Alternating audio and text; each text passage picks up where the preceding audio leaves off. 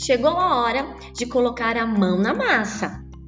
Ao final do roteiro de vocês, tem uma imagem, um desenho de um corpo humano.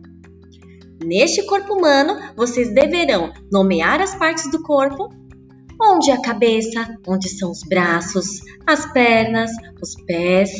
Nomeiem todas as partes que vocês acharem importantes. Também vão precisar dizer quais são os membros superiores e os membros inferiores. E ainda precisarão fazer o esqueleto, o nosso sistema esquelético, que são os nossos ossos.